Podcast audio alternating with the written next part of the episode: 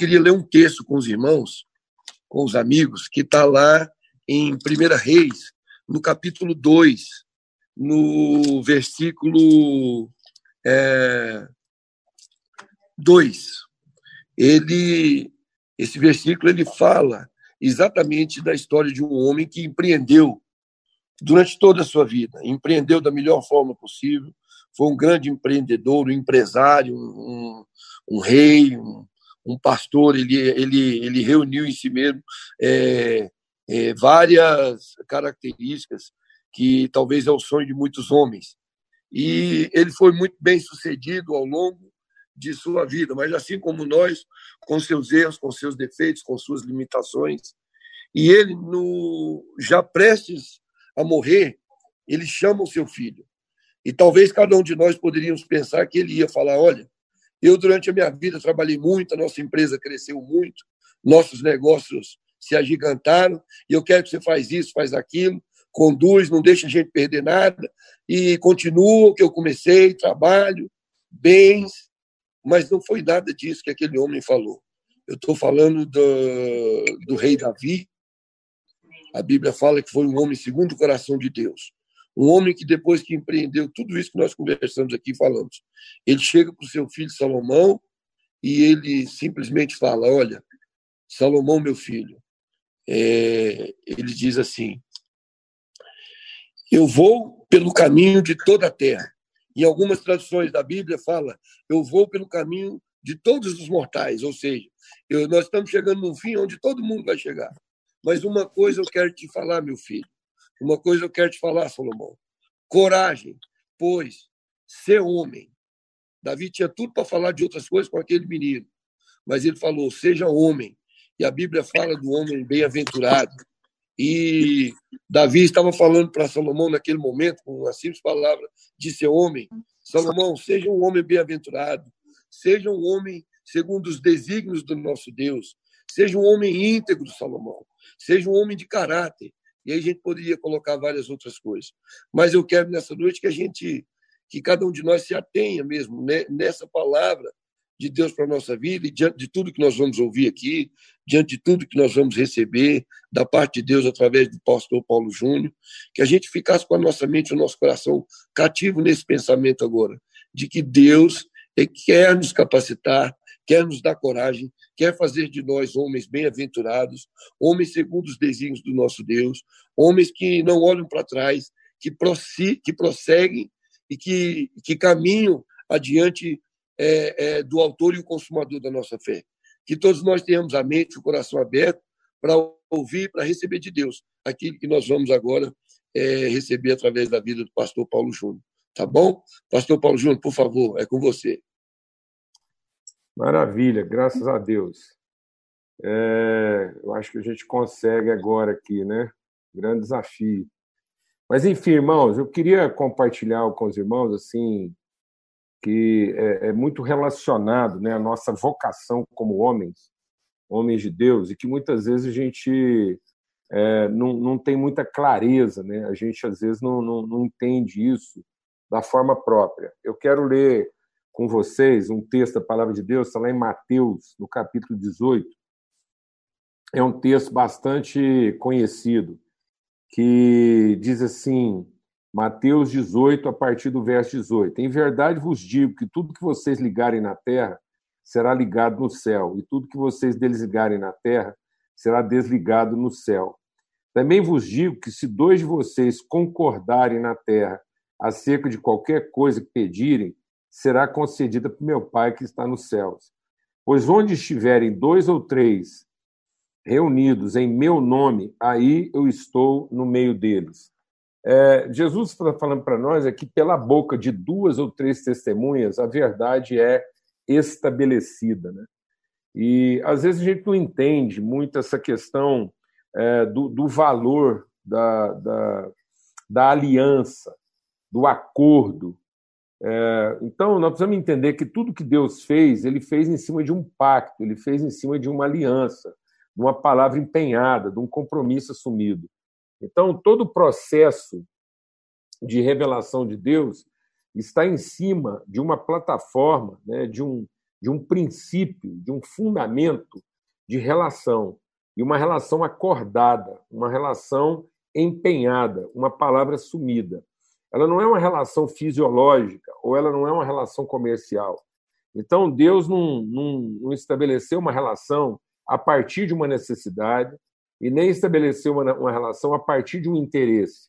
Então, não é uma relação fisiológica, instintiva, e nem é também uma relação é, de interesse comercial intuitiva. Não, é uma relação de vontade, é uma vontade empenhada, é um compromisso assumido, é uma palavra pactuada. E Deus empenha essa palavra com Adão, e Deus empenha essa palavra com Abraão. Então, durante toda a história, tudo que vem acontecendo é em cima de uma palavra empenhada, de um compromisso assumido. Né? E, e esse é um princípio de Deus. Aquilo que de Deus se revela é o seu caráter relacional. Então, é uma palavra empenhada. Tanto que uma das, um dos designativos de Jesus, o nome de Jesus, é o Verbo, é palavra. Então, nós temos um Deus que é palavra. Palavra empenhada, compromisso assumido. Pedro, quando está falando sobre isso, ele diz assim: pelas promessas de Deus, nós nos tornamos coparticipantes da sua natureza. Então, a natureza de Deus é uma natureza de empenho, de relação empenhada, de vontade compromissada. Então, Deus nunca fez nada nem por necessidade, nem por interesse, mas por expressão da sua vontade. E essa vontade se expressa é, a partir de uma relação. Tanto que Deus se expressa através de um filho, né, que tem o mesmo espírito. Então, essa pessoalidade de Deus. Por que, que isso é importante? Porque Deus está dizendo que ele vai fazer alguém que seja a imagem de quem ele é. Então, a questão relacional na nossa vida, né, a, a questão do pacto, da aliança, do, do, acordo, ela não é opcional. Ela não é uma, uma, uma alternativa. Então, eu não, eu não eu falar, ah, eu sou uma pessoa assim mesmo, meio isolada, eu sou mais fechado mesmo. Não, isso, isso não é uma alternativa.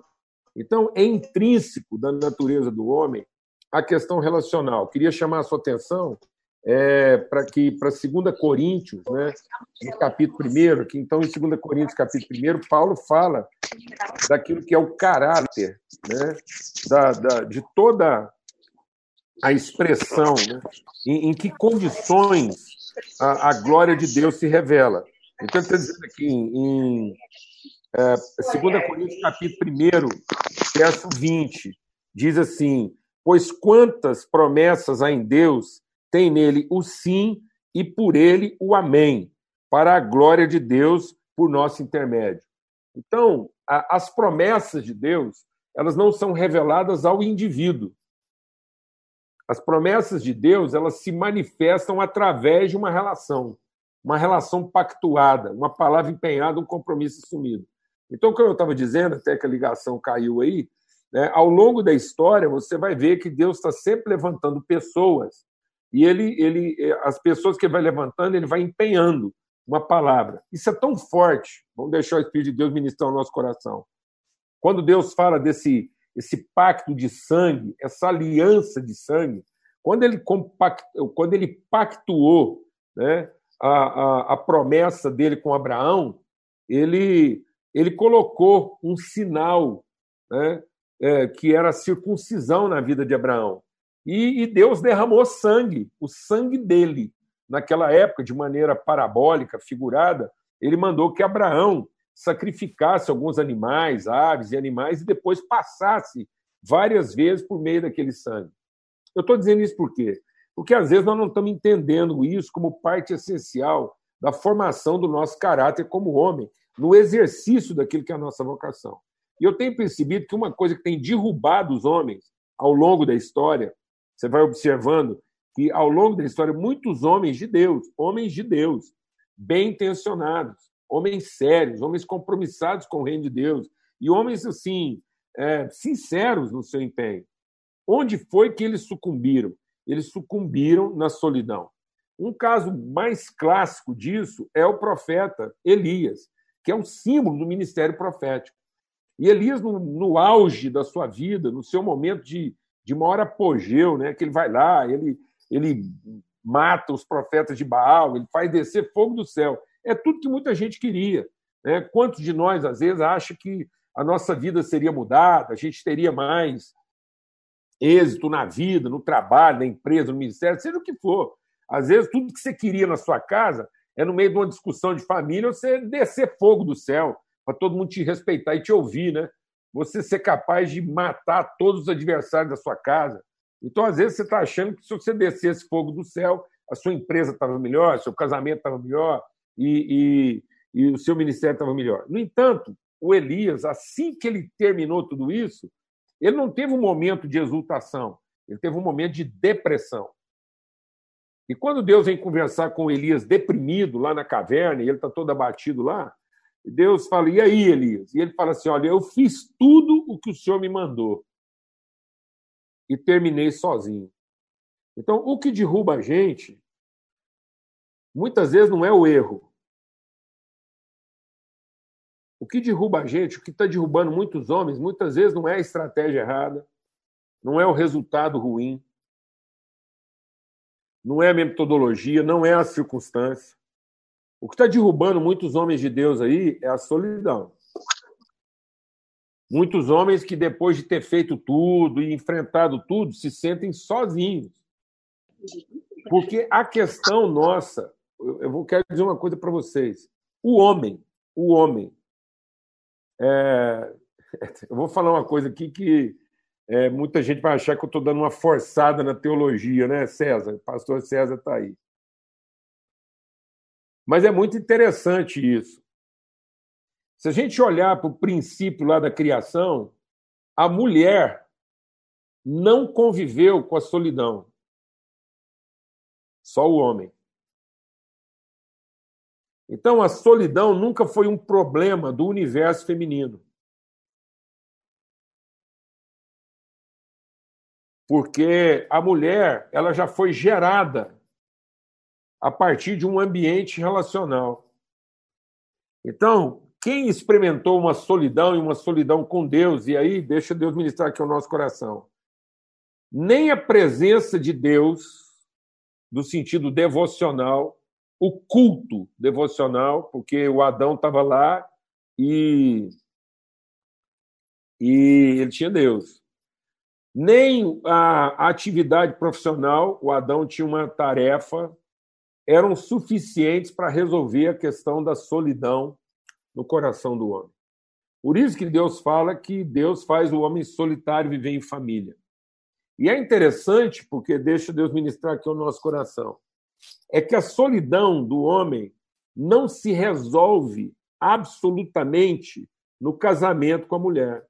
Tanto que Deus abençoou Adão para que ele gerasse filhos. Assim como ele abençoou Abraão, que tinha um casamento feliz, para gerar um filho, um igual, um semelhante. E é nessa descendência, um amigo, alguém com quem ele pactuasse, com quem ele firmasse a sua palavra. Então, essa questão da relação homem-homem no sentido do pacto, da aliança, do compromisso, da palavra empenhada, da responsabilidade compartilhada, é essencial. E eu percebo que muitos homens, muitas vezes, eles estão, eles estão no limite daquilo que são as relações instintivas, porque eles, eles formam grupos de carência. Então, muitas vezes, você, você fala, ah, mas você tem amigos? Tem. E às vezes não são amigos. São pessoas que comungam com você as mesmas necessidades. Então, você tem ali aquele grupo fisiológico, né? Meio cão. Então, às vezes, você não tem um amigo, você faz parte de uma matilha. Aí você fala, não, não, mas é, eu tenho mais do que isso. E às vezes, pensando que você tem amigos, você tem fraternos. Você faz parte de uma confraria. Então, às vezes, você já evoluiu, você não está reunido num ambiente onde todos comungam a mesma necessidade, mas você está reunido num ambiente onde todos comungam o mesmo interesse ou mesmo serviço. Então, às vezes, quando você está falando de amizade, você está falando dos seus colegas de matilha, aqueles com quem você sai à caça, aqueles com quem você resolve seus problemas, enfrenta suas lutas mais óbvias, sua gangue. Ou então é uma coisa mais evoluída, mais sofisticada, aqueles com quem você desenvolve projetos, você tem projetos em comum, que são seus sócios, suas confrarias, a sociedade você montou. Aí é uma coisa um pouco mais sofisticada, um pouco mais subjetiva, que é mais angelical. Então, os anjos são a confraria, mas os anjos não são amigos. São anjos. E os cães são uma matilha né, de lobos, de cães, é um, é um bando, mas também não são amigos. Porque não existe uma palavra empenhada. No caso dos anjos, existe uma tarefa comum. E no caso dos cães, existe uma necessidade comum. Agora, o que é uma amizade? A amizade é uma, sub, é uma submissão mútua entre um sim e um amém. Então, a amizade não é a associação de dois sims. Isso seria uma confraria. Então, eu posso arrumar um sócio sim para o meu sim. Aí eu, eu, eu, a gente pega os nossos dois sims e nós ajudamos cada um a alcançar o seu sim. Isso é uma confraria. E também eu posso encontrar um cachorro, um lobo com quem eu caço junto. São dois sims. Dois sim não estabelece uma verdade. A verdade só é estabelecida quando você tem um sim e um amém. Então, o sim e o amém implicam a submissão mútua, implica o fato de que muitas vezes eu vou deixar de lado o meu sim para me submeter à realização do sim do outro. Então, isso é uma coisa pactuada, não é uma coisa associada. E o que Jesus está dizendo é que se eu tiver apenas o sim, eu proclamo a verdade, mas eu não estabeleço. Então, eu tenho visto muitos homens hoje que tiveram a intenção, têm a sinceridade, têm o esforço, têm o discurso, têm a argumentação, mas não têm autoridade para estabelecer de fato, para gerar raízes daquilo que de fato ele proclama e acredita. E não é porque ele está casado com a mulher errada, não é porque ele escolheu o ministério errado e nem é porque ele está na profissão errada. É simplesmente porque ele está só. Ele não tem amigo. Ele não tem alguém que se a, é, é, aliançou com ele no sentido de se submeter ao propósito da vida dele. Esse é um aspecto interessante de amizade que muitas vezes a gente não comenta. Jesus diz assim: Vocês serão meus amigos se fizerem o que eu vos mando. E geralmente a gente acha que amigo não é para mandar um outro. Amigo é para se divertir um com o outro. E aí é porque a gente não entendeu o princípio do sim e do amém. Então a gente quer ser uma confraria, onde todo mundo desfruta junto, mas ninguém está ali para dar direção para o outro, a gente está ali só para se divertir e a conta ficar mais barata. E é por isso que muitas vezes a verdade que nós proclamamos ela não se estabelece. Porque não existe virtude naquilo, não existe uma oferta, não existe uma entrega. Então, ainda que eu tenha dez sims reunidos, isso vai ter o poder de cada sim, mas não vai ter a glória de um amém. Então, a glória de Deus só entra quando se consolida uma relação onde a minha fé está em serviço do cumprimento da fé do outro. E que depois, posteriormente, a fé do outro estará em submissão ao cumprimento da minha fé. Aí a verdade será estabelecida. Então, quando Jesus está dizendo que nós somos amigos dele, se fizer o que ele manda, é porque ele também está dizendo que ele, sendo nosso amigo, ele vai fazer o que a gente manda. Agora, seja honesto. Alguém aqui em sã consciência acha que dá para conversar com Jesus como quem manda? Mas é como deveria ser. Porque essa é a relação de dois amigos de verdade. Paulo, quando está escrevendo a Filemon, ele diz assim: Filemon, você é meu amigo. Eu podia até te pedir. Ou melhor, eu podia te ordenar. Mas eu vou te pedir. Então ele está dizendo, Paulo está dizendo o seguinte: que quando dois amigos estão conversando, existe uma submissão mútua. Então você veja como é que isso compromete a nossa autoridade. A gente conversa com Jesus como quem pede. Então, Jesus também tem que conversar conosco como quem pede. É por isso que a nossa relação com ele é mal resolvida, porque é uma confraria. E aí, assim como a gente fica cheio de dedos em conversar com Jesus, Jesus também tem que ser cheio de dedo em conversar com a gente. Então, Jesus não entra na nossa casa para pegar o que ele quer. Consequentemente, eu também não entro na casa dele para pegar o que eu quero. Então, nossas orações, nossas orações com Jesus estão ficando longas, porque também as orações dele conosco estão ficando longas.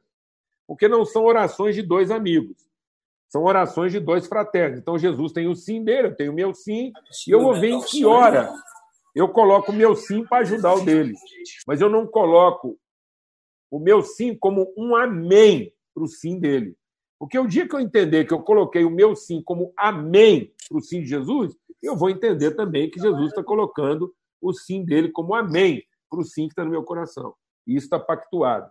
É isso que nós precisamos entender nas nossas relações.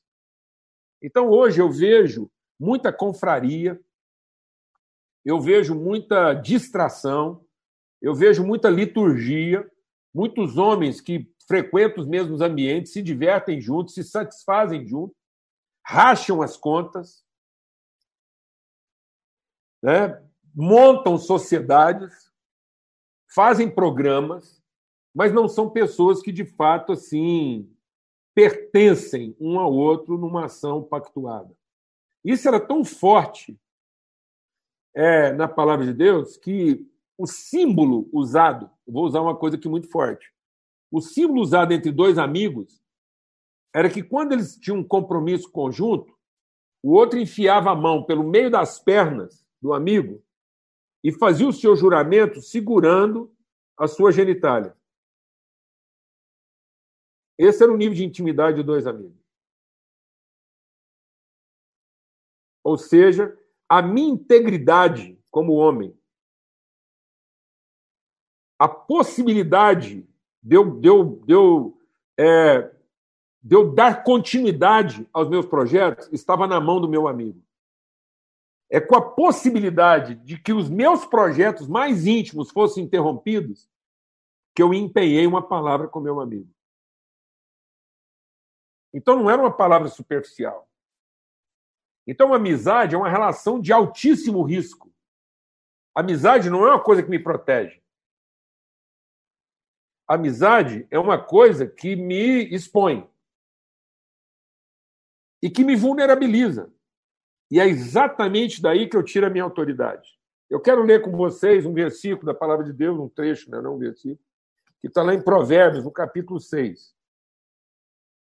Lá em Provérbios, no capítulo 6, diz o seguinte: é, é, diz assim: há seis coisas, seis coisas que Deus odeia. Então, há seis coisas que Deus não gosta, que aborrecem Deus. Mas a sétima, a sua alma abomina. Então, existem seis coisas na vida do homem que Deus não gosta. Mas há uma única coisa que para Deus é abominação. E ele diz assim: a primeira coisa que Deus não gosta é altivez, gente arrogante. Mas isso Deus só não gosta. É ruim, é desagradável. Então, a arrogância é uma, é uma, é uma é uma fumaça no nariz de Deus. Então, é um incômodo. As coisas que Deus não gosta são incômodos, são constrangedoras. Então, tem seis coisas na nossa vida que são constrangedoras. Uma delas é altivez, outra delas é mentira. Então, tem muita gente que acha que mentira é uma coisa altamente comprometedora. E Deus está dizendo aqui em Provérbios que por mais que a mentira seja uma coisa grave na vida de um homem, ainda é uma coisa constrangedora. Por quê? Porque a verdade prevalece sobre a mentira. Então, a mentira acabará sendo revelada e exposta pela verdade. Outra coisa é mãos que derramam sangue inocente, ou seja, a pessoa que é violenta. Então, Deus não gosta da altivez, da mentira e da violência. E a gente pensando que isso aqui era o mais grave na nossa vida. E é grave, porque é constrangedor. E ele diz assim: coração que maquina projetos iníquos. Então, o corrupto. Deus abomina essa pessoa que, que, que, que quer se prevalecer das circunstâncias, das necessidades e das dificuldades das pessoas. Está vendo? A gente achando que isso é o mais grave. Não é. O mais grave está por vir. Aí ele diz assim, e ele também é, ele não gosta daqueles que maquinam projetos, pés que se apressam para correr o mal, para procurar o mal. Ou seja, gente maldosa, gente que só fica o dia inteiro pensando tem ruim, maldade, como é que vai aprontar ou fazer alguma coisa. Então, a altivez, a mentira, a violência, né, a, a corrupção e, e, a maldade explícita, propriamente dita. E ele diz também o quê? É, aquele que testemunha falsamente, ou seja, aquele que, podendo libertar alguém, podendo trabalhar em favor de alguém, vai lá e se exime dessa responsabilidade e ainda prejudica o outro. Então, são coisas gravíssimas no caráter de um homem. Gravíssimas. São sérias. Altamente constrangedoras. Mas ainda não é abominação. Aí o que, que ele chama de abominação? Aquele que separa amigos íntimos. Porque as outras coisas, elas, elas não têm, elas não podem comprometer os processos. Então, tudo que a gente leu antes, que Deus não gosta, é, são situações altamente constrangedoras, mas não podem comprometer os processos. Agora, existe uma coisa que pode comprometer qualquer processo: a falta de uma amizade verdadeira. A falta de um amém para cada sim. Então, o que pode comprometer a vida de qualquer homem que está aqui hoje reunido é a solidão. Então, o inferno, o inferno, não vai trabalhar para você mentir, testemunhar falta, porque é isso aí, essas outras coisas que Deus rejeita, isso o homem faz hoje, espontaneamente. A nossa carne faz isso. Nós não precisamos da ajuda do diabo. Nós não precisamos da ajuda do diabo para fazer as coisas que Deus não gosta. Mas o diabo vai trabalhar uma coisa, porque a palavra de Deus diz que o expoente maior da, da, da maldade será quando a abominação deixa Deus ministrar o seu coração. Quando a abominação habitar o lugar santo. O que é o lugar santo? Qual é o lugar santo de Deus? É o nosso coração, a nossa interioridade. E o que é a abominação? Raiz de amargura, isolamento, solidão. É isso que está destruindo os homens. Então, às vezes, você pensa que o que está acabando com o seu casamento é a sua dificuldade relacional com a sua esposa. E não é. É a falta de um amigo. um amigo que seja tão íntimo que ele possa te dar ordens, não sugestões. Em que a palavra dele, a orientação dele para a sua vida, vai ser seguido como uma ordem. Se ele for realmente seu amigo. Então, às vezes, você está pensando que o seu negócio não está indo bem, que você está numa confusão aí. E eu conheço muita gente extremamente empreendedor, dinâmico, tal, e fraterno. Conheço muita gente que está sempre de turma. Mas turma por turma, macaco anda em turma, cachorro anda em turma, lobo anda em turma, hiena anda em turma. Dificilmente você vai ver uma hiena isolada, um lobo sozinho, um cachorro sozinho. Eles estão sempre de turma. Então, essa coisa da confraria, de gostar de estar com muita gente, isso não quer dizer absolutamente nada. Porque até os capeta andam de turma. Aliás, foi por conta de uma turma de capeta que a vida daquele gadareno lá estava desgraçada.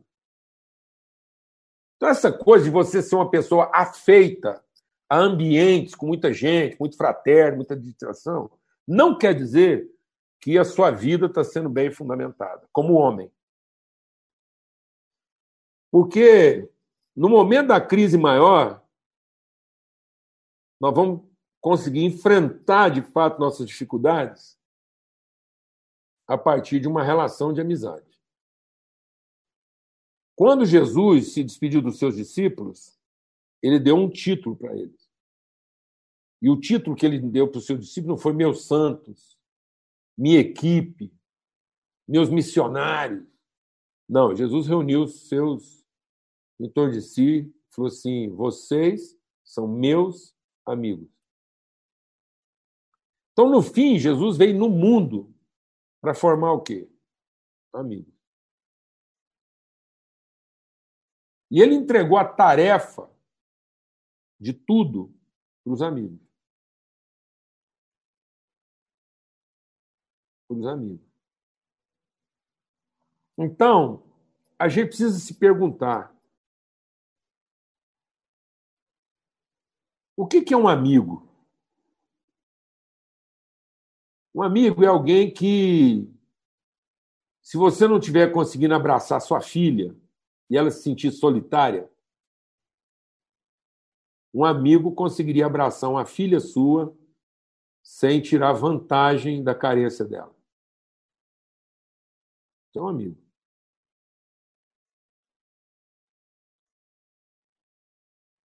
Sua esposa poderia se deitar com ele numa cama, sozinha, à procura de um abraço, e ele poderia abraçar sua esposa como um irmão abraça uma irmã e não tirar vantagem dela.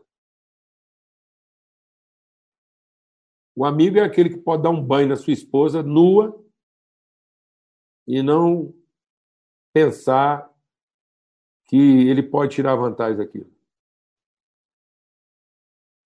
E eu sinto que nós não estamos construindo relações assim. Porque muitas vezes nós não temos isso na igreja, não temos isso na empresa. Pelo contrário. Pelo contrário. Nós estamos cercados de relações fraternas e relações de carência, e que, na verdade, a gente tem medo de ter alguma fragilidade, alguma coisa, porque aquele que está conosco na, na, situação lá, se a gente bobear, ele leva.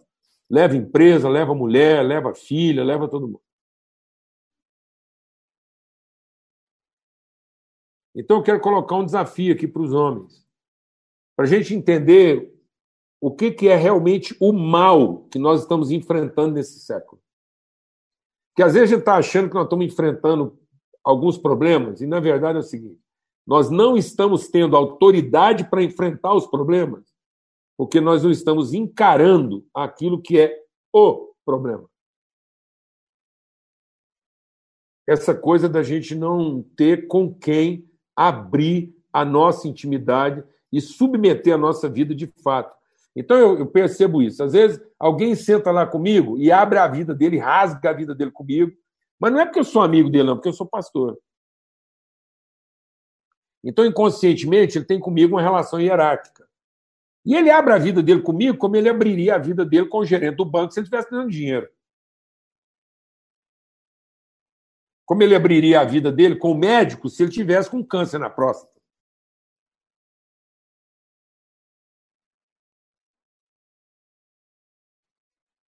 O cara que está cuidando do seu tumor na próstata, se é que está acontecendo alguma coisa desse tipo, o cara que está curando o seu resfriado, ele não é seu amigo. Por mais que você tenha uma relação fraterna com o seu médico. Por mais que você tenha uma relação fraterna com o seu pastor, com o seu médico, ou com o gerente do seu banco, isso não é amizade. Pode vir a ser. Pode vir a ser. Mas não é porque ainda está no limite máximo de uma relação ou de necessidade ou de interesse. Não é uma palavra pactuada. Um compromisso assumido de vida. De uma mão enfiada por entre as pernas e que segura a genitália do outro e empenha uma palavra e assume um compromisso, e aquilo vale para a vida. Então, irmãos, isso talvez hoje seja a nossa maior, falando nossa, maior vulnerabilidade como homem. E às vezes a gente está pensando que a nossa dificuldade está no casamento, por causa do tipo da mulher que a gente casou, o tipo de filho que a gente tem. Tem muitos pais acham para mim que o problema dele está com os filhos. E não é. Muitas vezes ele não tem autoridade para tratar com os filhos, porque não, os filhos não veem nele um homem de amigos.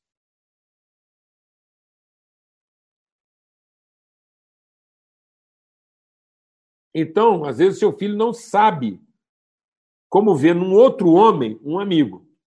E aí, ele vê você como pai. E aí, ele tem com você uma relação hierárquica que funciona ou não, dependendo do interesse dele. Mas ele não tem com você uma palavra pactuada, não é uma relação de amizade.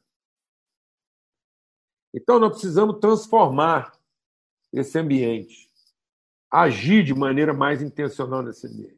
Às vezes a gente está se contentando no prazer de gostar de fazer as coisas juntos.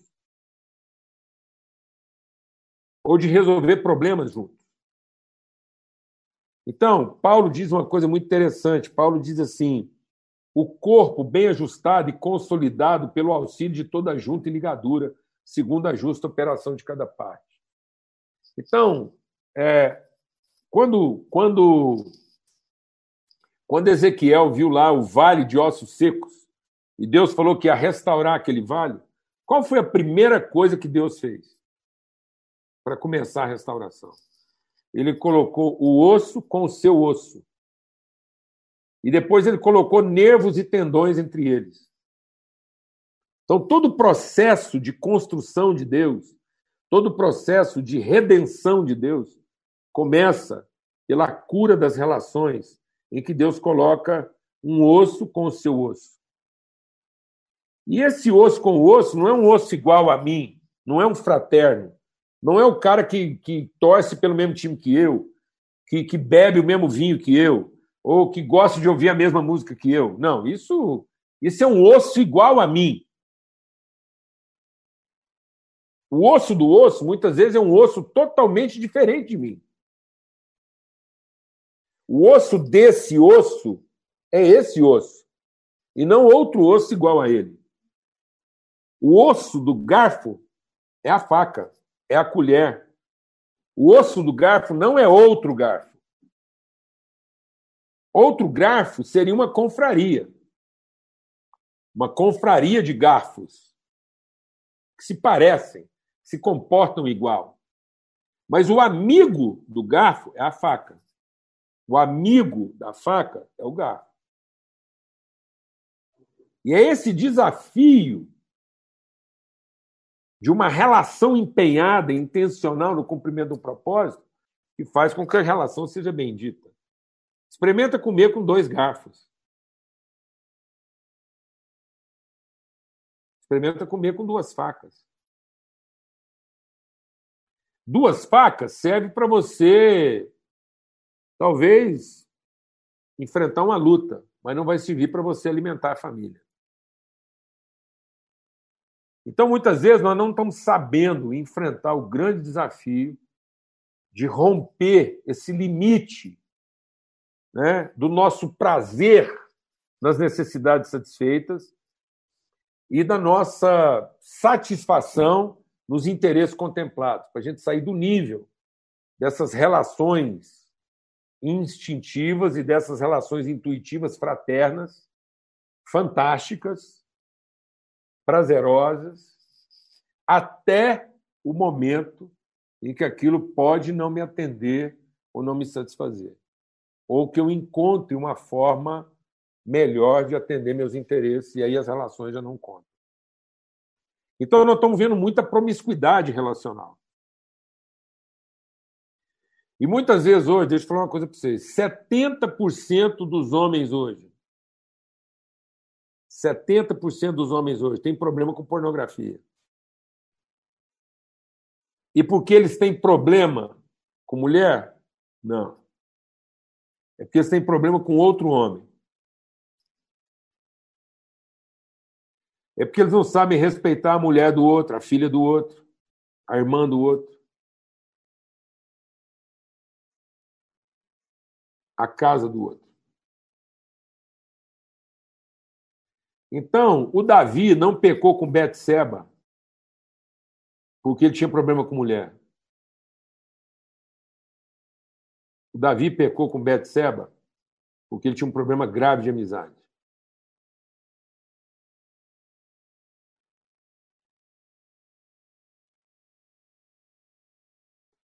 O Davi pecou com ela porque Urias era o líder da confraria dele. É o cara que mais lhe interessava quando ele mais precisava. Ele nunca viu em Urias um amigo. Em que ele precisasse se sacrificar para respeitar a casa dele. Então, o Davi entendia a relação dele com Urias como uma sociedade de dois sims, mas não a relação de um sim e um amém. Porque o dia que o Davi precisou falar amém para o sim de Urias, ele falou sim para o seu próprio sim. E ferrou com Urias. Então eu queria fazer essa pergunta aqui hoje à noite do universo das suas relações, quantos amigos de fato você consegue identificar? Mas não são amigos assim de fraternos ou de interesse, não. Gente que você simplesmente desenvolve. Não. Alguém com quem você possa, de fato, abrir sua intimidade e se submeter, de fato, a uma orientação o igual. Alguém que confere autoridade à sua vida e que você confere autoridade à vida dele. Alguém que testemunha de fato a seu respeito e você testemunha a respeito da vida dele. Porque se a gente não conseguir encontrar pelo menos um ou dois amigos, então nós podemos ficar o resto da vida lutando, proclamando a nossa verdade, mas ela nunca será estabelecida. A gente vai lutar por ela, vai defendê-la, vai se esforçar. Você vai lutar por muita coisa, até no seu casamento, no seu ministério, enfim. E às vezes você não vai entender por que, que as coisas, por mais que você falou, por mais que você se esforçou, elas nunca se estabeleceram. Porque você não estava errado na mensagem. O que você falou não era uma coisa errada. Às vezes, simplesmente, você não construiu a relação ou dedicou tempo à relação para que aquela verdade fosse estabelecida. Porque Deus, ele se revela a uma relação de amizade pactuada, um compromisso assumido. A promessa de Deus, quero dizer algo para vocês aqui. É, é muito difícil falar isso, mas a gente precisa entender isso. Onde aconteceu o ápice do cumprimento da promessa de Deus na vida de Abraão? Foi quando ele abençoou o casamento dele com Sara? Foi quando Sara deu à luz um filho que podia ser uma filha? Não. Sabe aonde a autoridade de Deus desceu para se instalar? Onde, onde tudo aquilo que Deus falou para Abraão se instalou? O dia que ele subiu o morro com o filho, e de lá desceram dois amigos.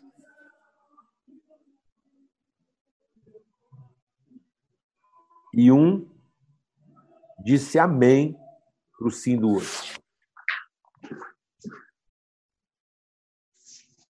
Agora sim, a verdade estava instalada. Todo aquele processo que Deus prometeu e as coisas vinham acontecendo, aquele processo ele culmina no momento em que Isaac diz amém para o sim do seu pai, deixa de ser seu filho e descem de lá dois amigos pactuados no mesmo propósito. Ali a verdade se estabeleceu.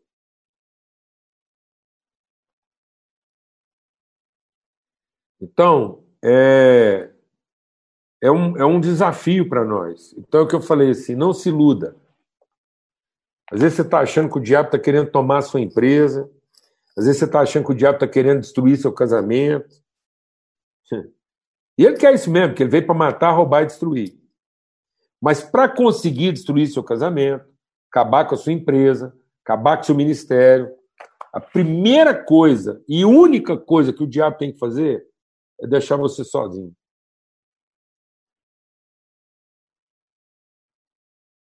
Deixar você pensando que você ficou só. E você ir para esse lugar em que você resolve tudo na sua vida sozinho, para depois contar para seus amigos. Eu conheço muita gente que está sempre de turma, mas ele resolve sozinho para depois pedir ajuda para os amigos. Então ninguém é amigo. Amigo é quando você resolve primeiro para anunciar depois. Então você resolveu com um amigo, aí depois você anuncia. Mas se o seu amigo é o segundo a saber, então você pode ter certeza que ele ainda não é seu amigo. Então, essa é uma palavra de hombridade, é uma palavra para nós. E eu quero dizer, a amizade é o que nos diferencia dos cães e dos anjos. Os anjos são uma confraria e os demônios, mesmo demônios, continuam confrades. E os cães sempre foram um bando. Então há uma confraria angelical lutando contra uma confraria demoníaca. Enquanto isso, os cães caçam juntos seu alimento e suas mulheres. Mas os amigos pactuam, empenham palavra, assumem compromisso, estabelecem verdade. Então, nós não estamos aqui para fazer as coisas acontecerem. Nós estamos aqui para que a verdade se estabeleça. Então, o nosso empreendedorismo não é fazer com que as coisas aconteçam. Nosso empreendedorismo é fazer com que a verdade se estabeleça. E a verdade só se estabelece na relação de dois amigos. Amém? É o que eu queria compartilhar com vocês, o que eu tenho para repartir. Então, é isso aí. Amém. Graças a Deus. Está todo mundo me ouvindo aí? Beleza? Está bem baixinho, Almir. Bem baixinho, né? É, agora me... um pouco, né? Agora certo? ficou perfeito. É. Então, é, olha, eu eu tô aqui ouvindo assim e, e Paulo Júnior, um privilégio, né? Porque eu tô assim contemplando aqui o rosto desses amigos que eu tô que eu tô podendo ver aqui, né? E o que você falou interessante, lá em Provérbios 27, 17, diz que assim como o ferro com ferro, um amigo afia o outro amigo. E é muito interessante, porque na maioria das vezes a gente prefere um tipo de amizade que só concorda com a gente e que não nos confronta. Então, eu quero dizer assim, o meu testemunho pessoal, eu louvo a Deus por esses amigos que Deus tem colocado na nossa vida, ao longo do nosso ministério, na caminhada e é uma amizade assim que a gente vai a gente vai repartindo de pessoas realmente comprometidas com Deus e é muito interessante, né? Porque esses amigos é que nos afiam.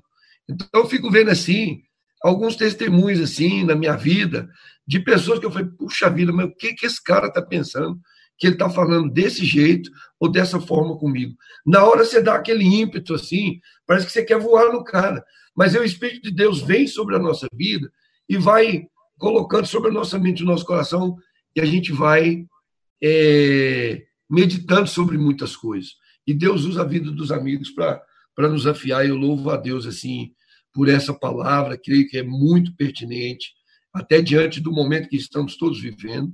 Né? Às vezes você dá uma saudade dos amigos assim, aí você não pode ir lá ver o cara, aí você pega o telefone, bate um papo, conversa. Eu estou vendo alguns rostos aqui, você falou, e assim, ó, tem amigos verdadeiramente assim. Tem um amigo meu que está me ouvindo aqui, ele está lá no Nordeste.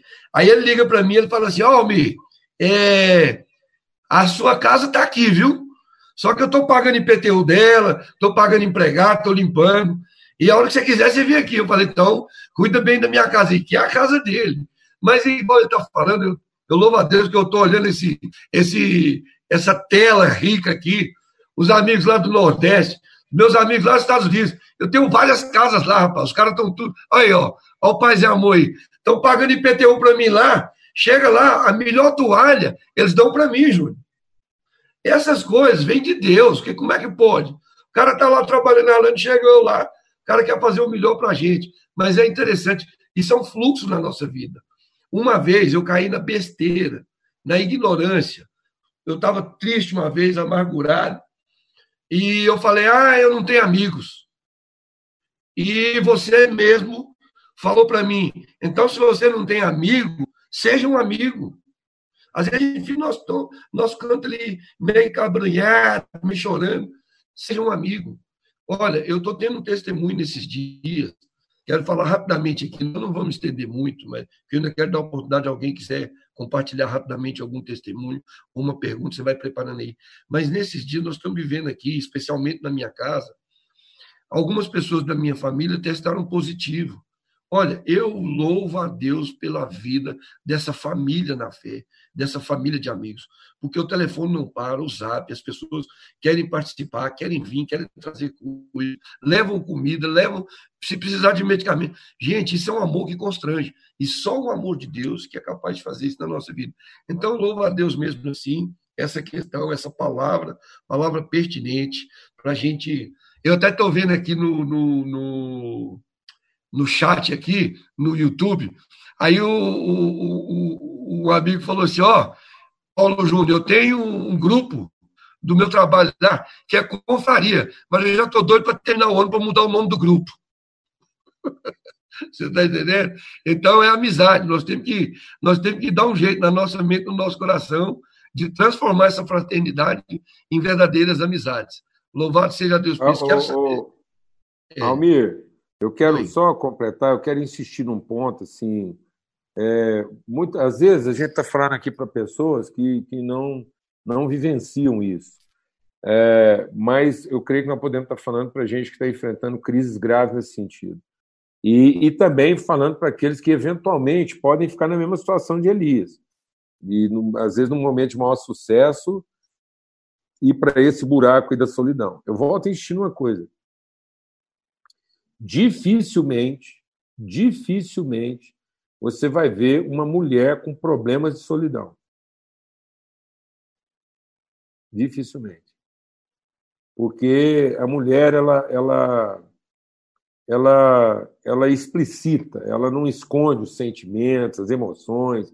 Ela está nervosa, você já sabe logo que ela está nervosa. Então, essa coisa da caverna, do esconderijo, né?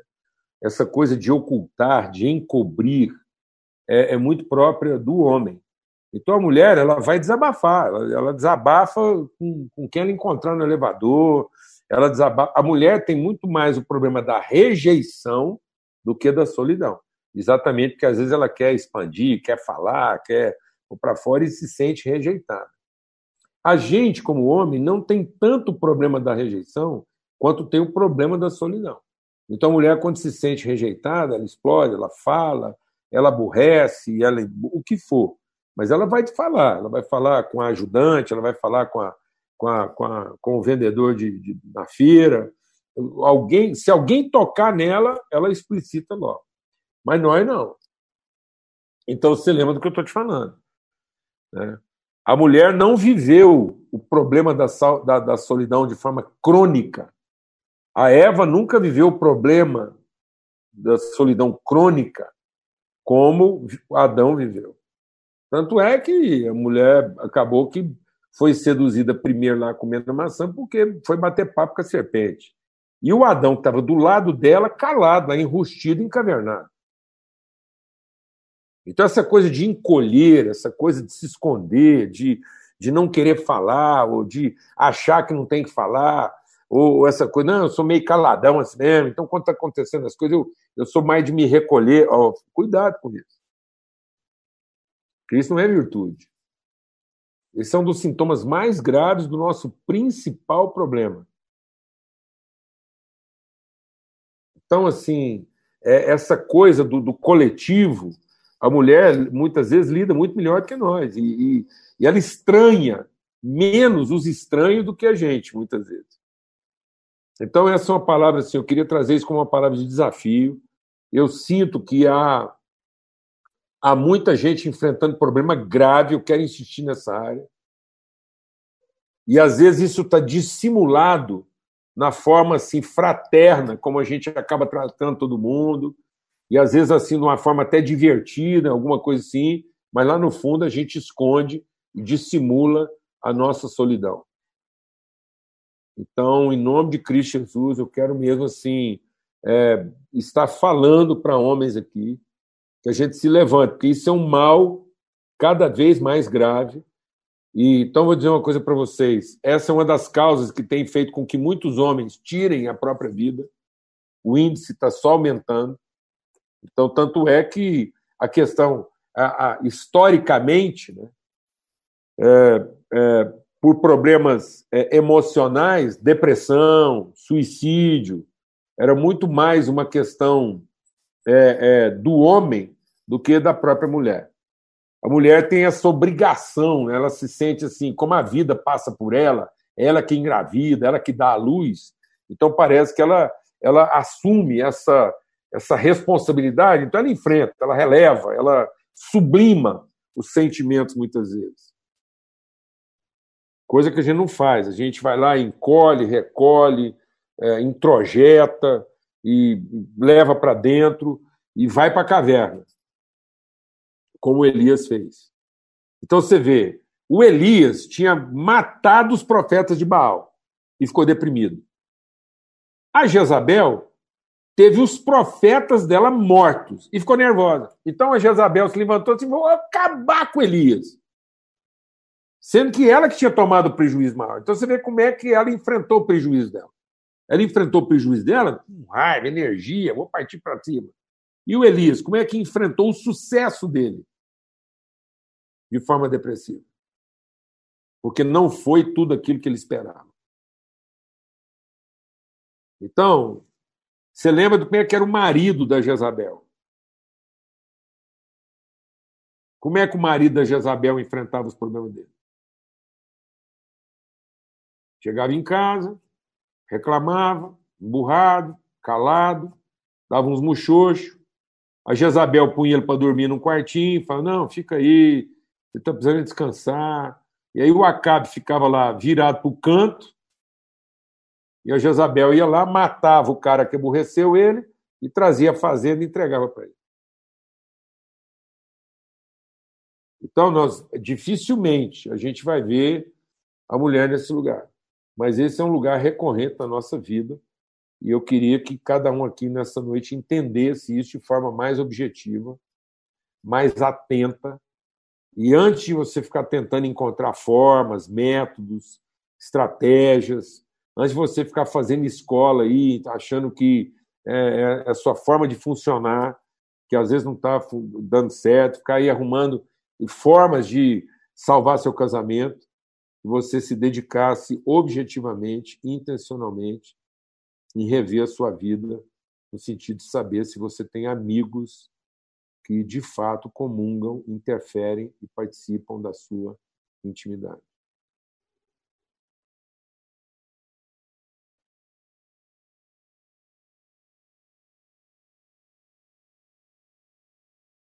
Muito bom. Eu creio que é, nós temos alguns minutinhos ainda. Eu queria dar algumas oportunidades aí para que alguém tivesse alguma pergunta, pudesse acrescentar alguma coisa, um pequeno testemunho dentro desse assunto que nós, nós tratamos aqui. Eu creio que é, é o momento e a gente ainda tem um tempinho aqui para a gente poder falar e, e, e alguém poder dividir também as experiências, né? É, é, eu vou ler uma pergunta aqui, Almeida. Alguém perguntou assim. Certo. É, como é que eu posso cultivar um amigo? Como ampliar meu ciclo de amizade?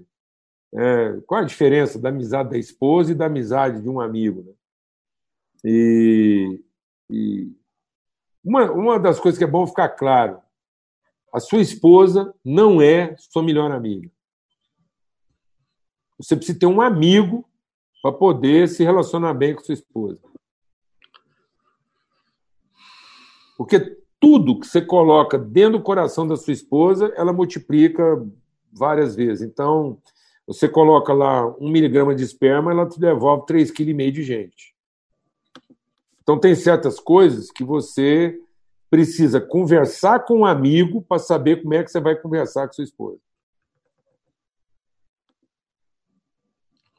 Não é que você vai esconder alguma coisa dela. Mas ela precisa saber que você está conversando com ela alguma coisa que você não está sozinho na coisa. Para ela não ficar na posição de ter que salvar você como mãe e não ajudar você como esposa. Porque se você não tiver um amigo, toda vez que você compartilhar seu problema com a sua esposa, ela vai querer te salvar como mãe e não vai conseguir te ajudar como esposa. Então é uma sacanagem que alguns homens fazem, porque eles vão colocando tudo lá para cima da mulher deles, achando que ela é a melhor amiga, e aí elas estão o tempo todo tentando salvar eles como mãe, como a Jezabel fazia. Então, se o Acabe tivesse conversado com um amigo, a Jezabel não tinha feito a desgraça que fez lá, tentando salvar o marido dela como um filho e não ajudar o marido dela como uma esposa. Então, quando as mulheres finalmente entendem isso, a hora que você fica ali meio choramingando, ela te devolve para o amigo. Ela fala: não, fica aqui chorando perto de mim, não, vai lá conversar com o amigo. E ela vai te ajudar como esposa, mas não vai te socorrer como mãe. Isso é uma coisa importante. Segunda coisa, você quer ampliar a sua relação de amizade? Começa com um. Amigos não é uma coisa que a gente ajunta. Amigos é algo que a gente multiplica. Confraria, você convida, escolhe um bom vinho, você monta a melhor confraria. Arruma uma bola boa, um campo de futebol, uniforme, marca um racha no horário bom, você vai ter um punhado de confrade participando com você. Então, fraternidade, você trabalha no atacado, você soma, você ajunta fraterno. Mas amigos você multiplica. Então não tem jeito de você ter muitos amigos se você não começar por um. Isso é uma virtude que você multiplica. Amém? Então, isso é uma coisa importante. Então, você tem uma relação conjugal com a sua esposa. A sua esposa, a sua intimidade é conjugal. Tanto é que ela é carne da sua carne. Então, se você é um com a sua esposa, então se eu sou um com a minha esposa, se eu sou um, pronto. Já não dá dois. A Bíblia diz que onde estiverem dois ou três. Eu não sou dois com a minha esposa, com a minha esposa eu sou um. Então ela não é minha melhor amiga, ela é meu um. E com ela eu não formo um, um dois. Amém? Então é importante entender isso. Cuidado para você não estar depositando na vida da sua esposa alguma coisa que você deveria estar resolvendo com seus amigos, até para você poder ser ajudado pela sua esposa e não socorrido pela mãe. E eu achei muito boa essa pergunta, porque é muito pertinente, e fantástica a pergunta também, como é que a gente pode melhorar isso? É, é, não é ajuntando. Então você não vai conseguir transformar uma confraria no ambiente de amigos. Mas dentro de uma confraria você pode influenciá-la, influenciar essa confraria gerando relações de amizade lá dentro.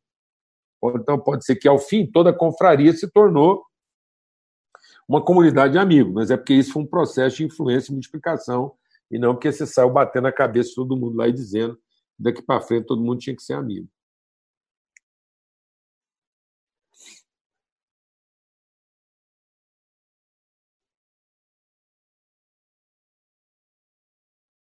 Interessante que eu estou lendo aqui também no chat, está dizendo assim, não é, é, especificamente uma pergunta, mas eu acho que está fazendo uma observação aqui, acho.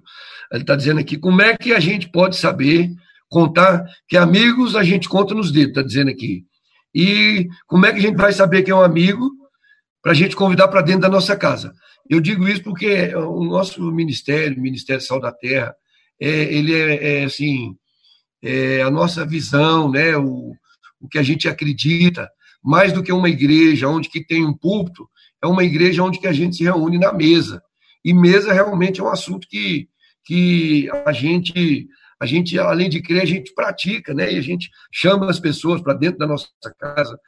E ele está dizendo aqui como é que a gente vai fazer para convidar uma pessoa para dentro da nossa casa para se tornar amigo ou não. O que, que você acha, Paulo Júnior?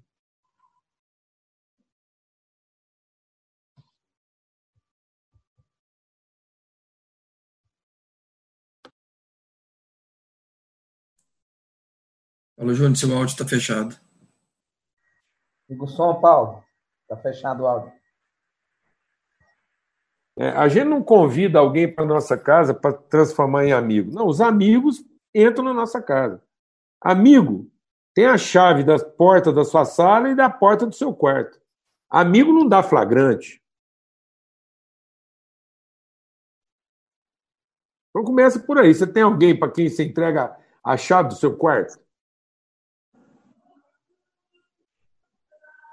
Eles podem te surpreender na sua intimidade? Sabe, amados, a gente está com tanta dificuldade nisso que a gente não imagina uma relação desse tipo, não. A gente acha que isso é uma utopia. A gente acha que relacionamentos assim são uma fantasia, é um, uma ilusão. Não é não. Essa é a relação que Jesus construiu com seus discípulos. Essa é a relação de Jesus com seus discípulos. Eu já vivi situações muito difíceis na minha vida, em que minhas filhas tiveram que ser abraçadas pelos meus amigos. E são mulheres belas. São mulheres que, que mexeriam com a cabeça de qualquer homem. Eu já tive amigos que tiveram que cuidar da minha mulher nua. E tenho amigos.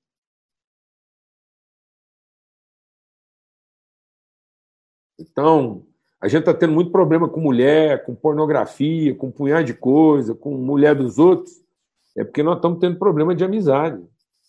A gente não se lembra de um amigo com quem a gente empenhou uma palavra e tem um compromisso para sustentar.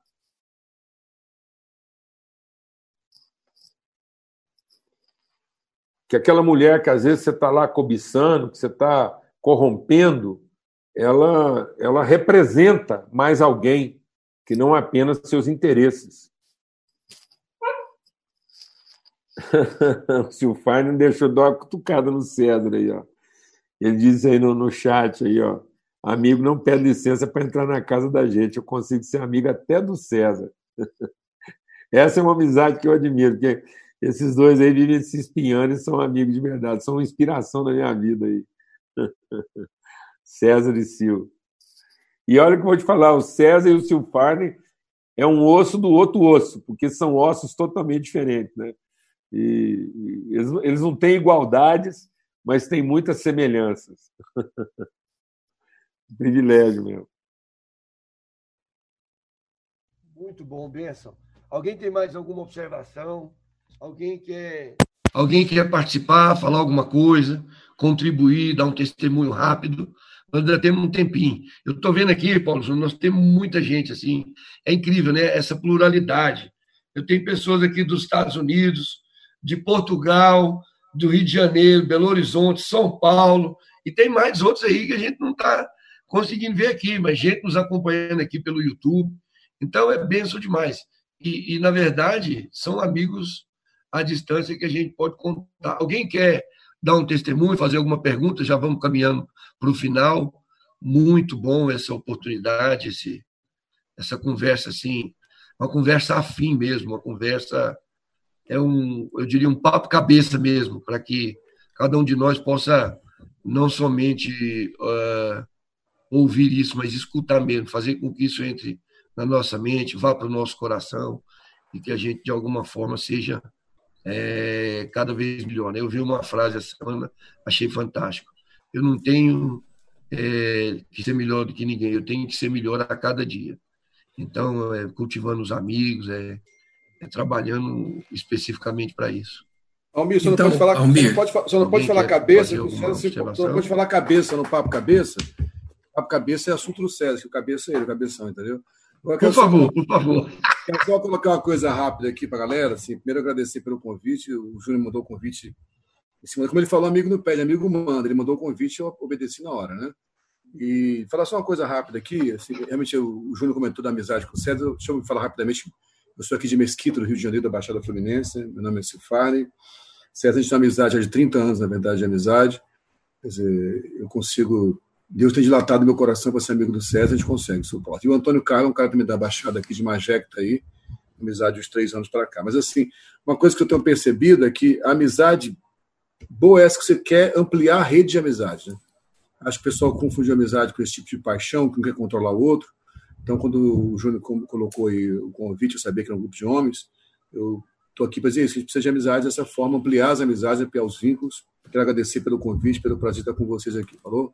Beijo no coração de todos aí. Então, Almir, eu gostaria de falar uma coisa. É, aqui em Belo Horizonte a gente lida com casais, com famílias, com noivos, e, e, esse realmente é um grande problema, né? Essa vinculação de homens com homens, homens são isolados, e vez por outra a gente vê essa metamorfose. O, o homem consegue transformar a, a esposa amada na mãe, né? Que ele teve lá. Ele consegue fazer essa, essa transformação e se torna filho da mulher.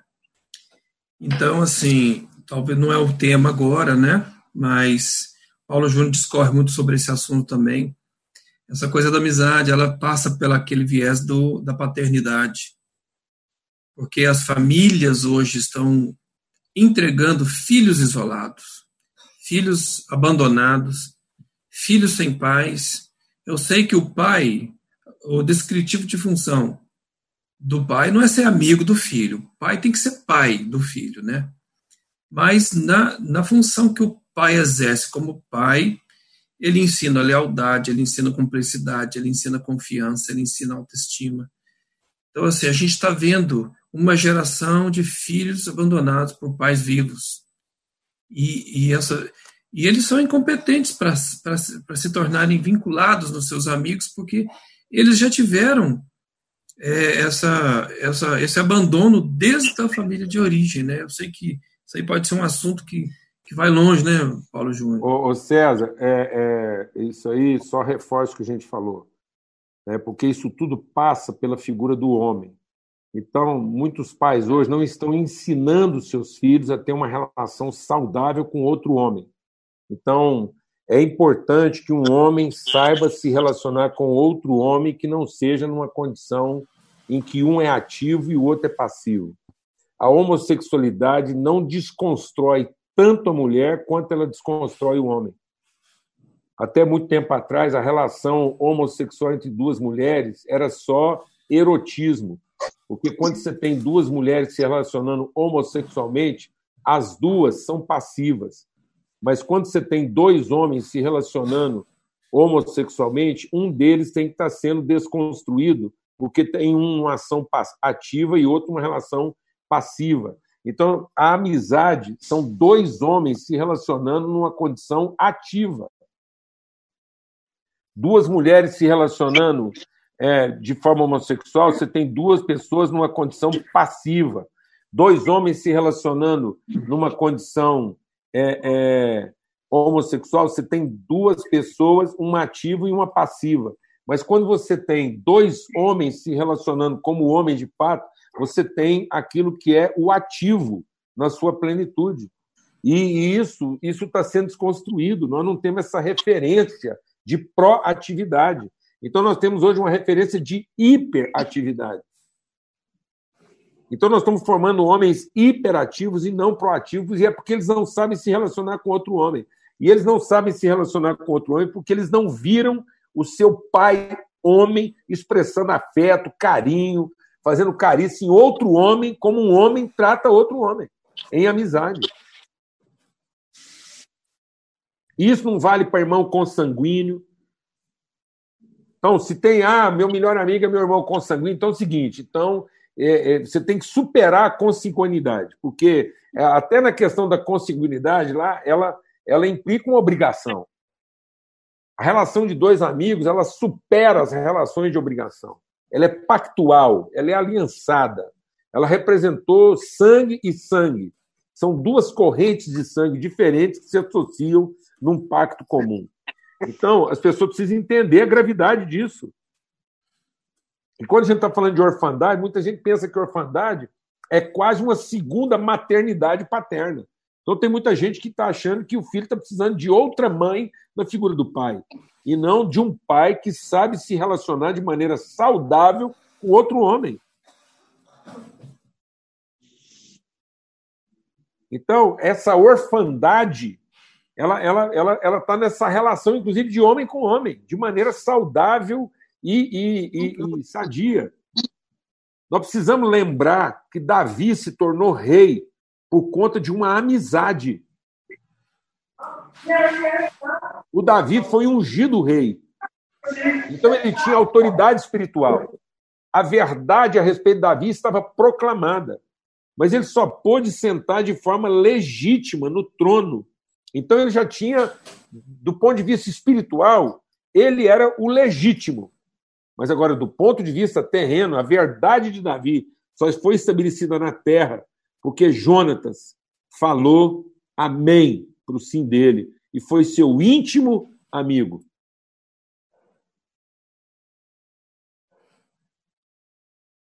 E os dois sabiam se tratar como amigos, que tinha muita gente que pensava que eles eram outra coisa.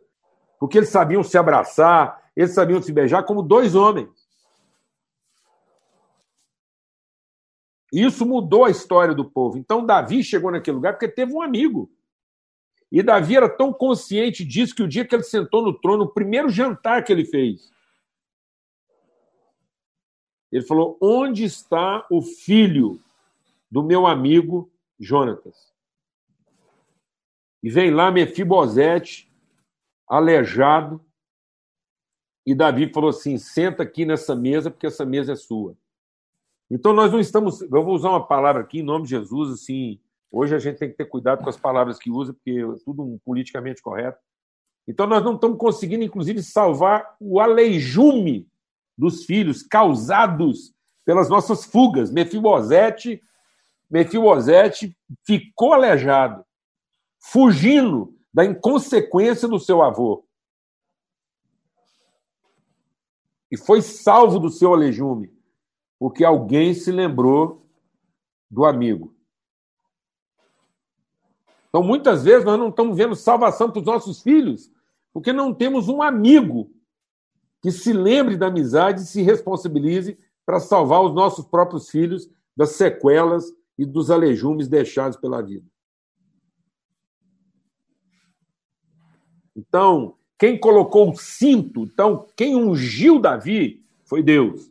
Mas quem colocou o cinto na cintura dele, quem colocou a capa no ombro dele, quem colocou sobre Davi todos os sinais de autoridade, foi um amigo dele. E falou assim: Amém. Então aí você entende por que, muitas vezes, mesmo estando. É, é, todo mundo aqui tem promessa de Deus, todo mundo aqui nessa tela tem promessa de Deus. Todos aqui têm promessa de Deus.